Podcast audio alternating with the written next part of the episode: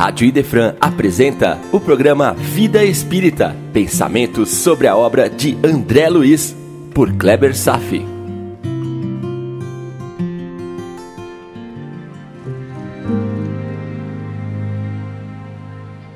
Olá, amigos, tudo bem? Nesse capítulo, André Luiz é convidado por Lísias a conhecer um lugar chamado Campo da Música e também a sua noiva Lacínia. Apesar da interessantíssima descrição de mais um maravilhoso parque temático de nosso lar, deixarei ao próprio autor tal descrição, pois não faria melhor. Não acrescentaria nada que fosse inédito ou especial. Porém, há três temas que gostaria de compartilhar com vocês. Primeiro, quero ler um trecho bem no início desse capítulo. Trecho que poderia ser lido sem ser notado, sem reflexão, mas que, se analisado cuidadosamente, revela uma verdade contundente que poderíamos aplicar em nossas vidas sempre. Vejamos André Luiz. Abre aspas. Já dedicava grande amor àquelas câmaras. As visitas diárias do ministro Genésio, a companhia de Narcisa, a inspiração de Tobias, a camaradagem dos companheiros, tudo isso me falava particularmente ao espírito. Meu amigo, Tente imaginar a situação.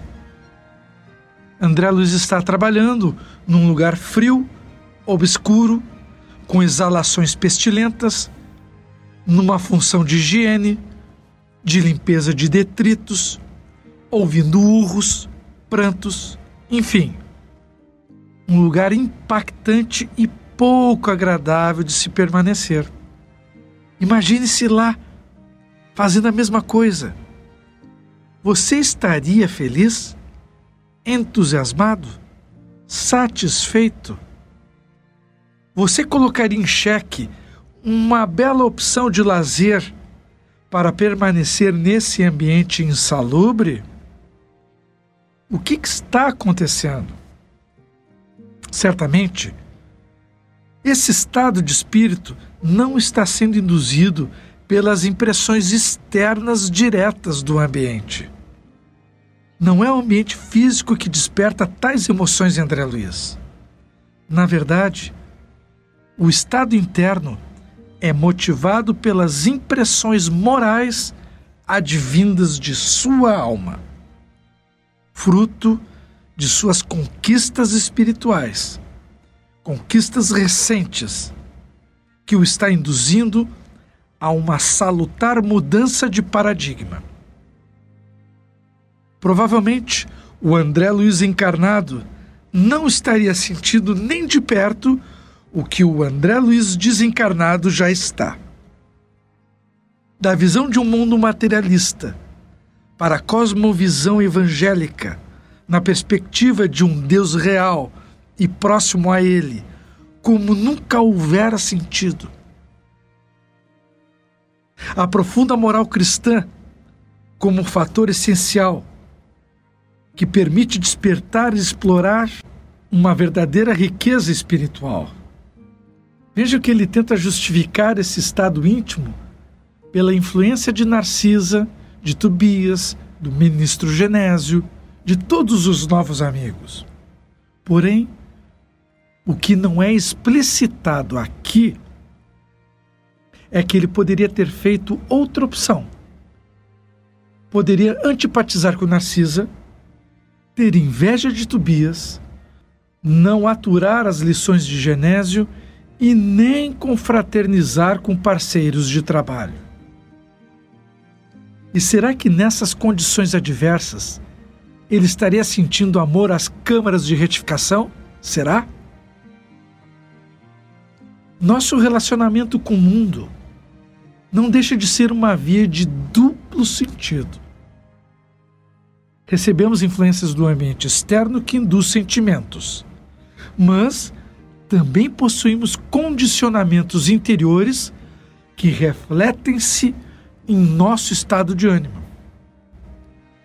Se André Luiz absorvesse todas as impressões exteriores, porém, ainda vivendo conforme suas antigas crenças materialistas, tenho a convicção de que não sentiria amor pelas câmaras de retificação. Podem ter certeza disso. Percebam como é importante para todos o trabalho para criar um condicionamento espiritual. A construção de um sistema de crenças e de valores morais que favoreçam o melhor aproveitamento das nossas experiências com o mundo ao nosso redor.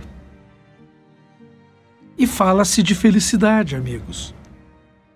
Felicidade não é um evento externo. Felicidade é a manifestação do espírito que é feliz. Outra maneira de dizer isso seria que ninguém te deixa triste, mas é a tristeza que vive em você e que vem à superfície, por sua permissão Ninguém te causa raiva, mas é a raiva que está viva na sua alma. O que vivemos e experimentamos são projeções da nossa alma para o mundo exterior. Como muitos dizem, por sua culpa eu fiz isso. Grande engano. Você fez porque quis mesmo sem consciência disso. Estamos na vida para evoluir em direção ao nosso Criador. Ou fazemos as coisas de acordo com suas leis e, portanto, seremos sublimemente felizes, ou fazemos o que achamos mais conveniente e, em boa parte das vezes, o resultado será o sofrimento um desastre. O Evangelho é a única e plena diretriz para a felicidade. E sob seus ensinamentos, André Luiz está pautando sua nova vida. Ele decidiu por esta troca, compreendeu esta mudança. Nasceu o homem novo em sua alma e por essa razão sente amor, não apenas pelo seu novo trabalho, mas um amor que se projeta em todas as instâncias de sua nova vida.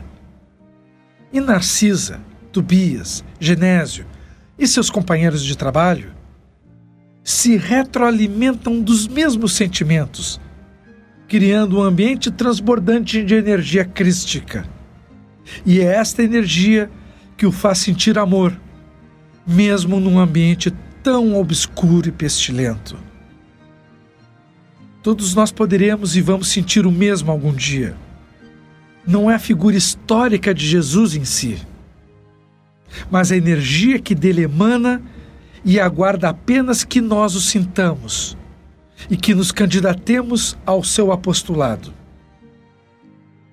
Embebidos dessa energia, refletimos e irradiamos ao nosso redor uma força com tamanha luz que acaba por afastar as impurezas ambientais, ao mesmo tempo que atrair outros tantos homens e espíritos que, em comunhão, acabam potencializando para o alto as mais poderosas vibrações de amor. Isso acontece independentemente do ambiente físico que nos rodeia. Essa é a verdade. Essa é uma tarefa que nos cabe realizar, trabalhando dia após dia, enfrentando todas as batalhas, caindo e levantando, estudando e aplicando. Não há outro caminho. Ou como o Mestre nos ensinou em João 14, versículo 6: Eu sou o caminho, a verdade e a vida. Ninguém vem ao Pai senão por mim. André sente o amor em seu trabalho, não porque entendeu Jesus, mas porque sentiu Jesus. Entenderam? Sentiu. Mas Vamos ao segundo ponto que observei no capítulo. É um aprendizado ao mesmo tempo que uma condição muito curiosa. Vou ler um trecho onde Lísias conta a André Luiz o seguinte: abre aspas. Quanto ao regresso da abnegada mãe de Heloísa, que deveria retornar ao planeta na próxima semana, a casa estava repleta de contentamento. Fecha aspas. Percebo que enquanto a desencarnação causa aflições, angústias e tristeza para os que ficam, o mesmo evento, a desencarnação, gera um ambiente de alegria e contentamento para a recepção do mais novo desencarnado. Desespero de um lado, felicidade para o outro. É claro que se trata de uma boa alma que angariou simpatias e amizades no mundo maior. Não estou falando dos infelizes que, após o desencarne, vão despertar diretamente nos mundos infelizes da escuridão. Quero retornar ao fato curioso da mãe de Elisa, que será bem recepcionada em nosso lar, e observar um aspecto subliminar. Enquanto os homens não compreenderem a vida, o motivo das suas existências, a certeza da imortalidade, as lições evangélicas, o sentimento entre os mundos paralelos da matéria e do espírito ainda serão desarmônicas, incongruentes, como costumo dizer. E essa dissonância apenas reflete o baixo grau evolutivo a que nos encontramos. Como ainda temos uma longa estrada a percorrer,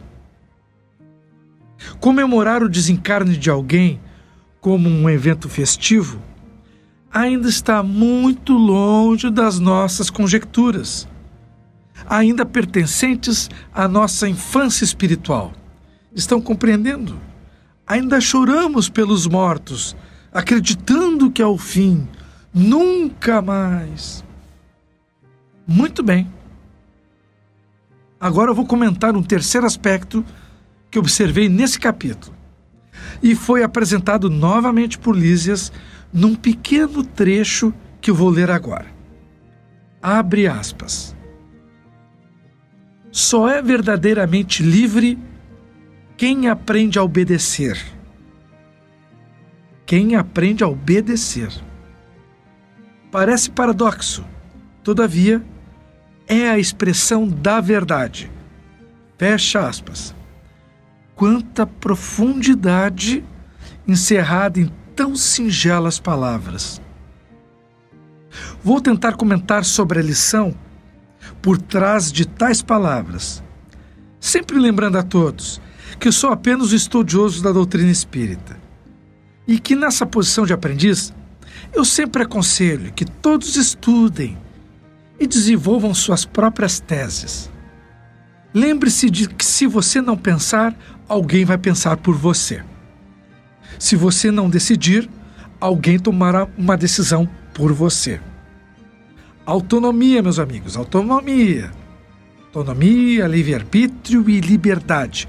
Lute por isso. É justamente sobre liberdade que essas palavras de Lises estão nos remetendo.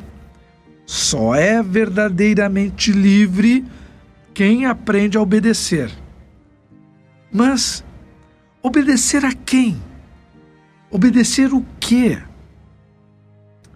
Deus, a causa primeira de todas as coisas, conforme a resposta da primeira pergunta do Livro dos Espíritos, nos criou simples ignorantes. Há três princípios universais o Criador, Deus, e as outras duas, as criaturas, ou seja, o princípio material e o princípio espiritual. De seu hálito fomos gerados, num estado que é impossível de se conhecer. Criados e através do fluxo do tempo, assimilamos as infinitas experiências que se processam na estrada da eternidade. somos imortais. Já vibramos como seres inertes, entremeando todas as formas minerais da natureza. Evoluímos como seres vegetais, aprendendo os rudimentos da sensibilidade. Após isso, ensaiamos os movimentos nos animais. Depois, despertamos a razão na fase humana, momento que coincide com a individualização do espírito. Nessa era, Deus nos oferta a autonomia das decisões. Se antes éramos protegidos pelos instintos divinos, agora o livre-arbítrio se apresenta em nossas mãos. Porém, o universo criado por Deus tem suas leis naturais e irrevogáveis, que devem ser obedecidas. Com o livre-arbítrio, o homem, em seus primeiros passos, acaba se afastando das leis naturais, se escravizando aos apelos da matéria, tornando-se egoísta. É quando passa a optar por seu exclusivo bem-estar em detrimento do outro. Então, o homem ou se move dentro das diretrizes divinas ou fora delas, em plena queda moral.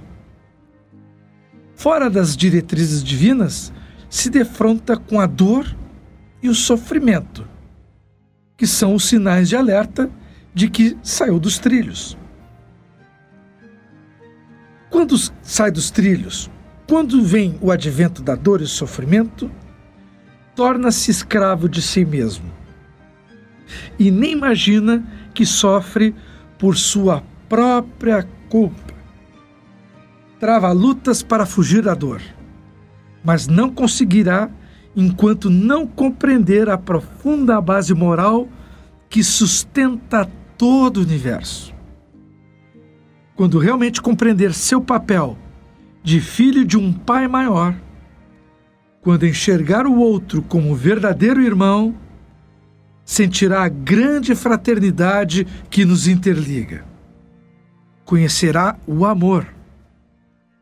Viverá a mais profunda felicidade de que se é possível experimentar. O amor será a consequência direta de se viver em obediência a Deus. É exatamente isso que Lísias está dizendo. Abre aspas. Só é verdadeiramente livre quem aprende a obedecer. Estão entendendo? É obedecendo às leis de Deus que todos nós, sem exceção, conquistaremos a nossa liberdade. E vamos continuar no próximo programa analisando o capítulo 46 Sacrifício de Mulher. Obrigado pela audiência na Rádio Defran e tenham todos uma boa vida.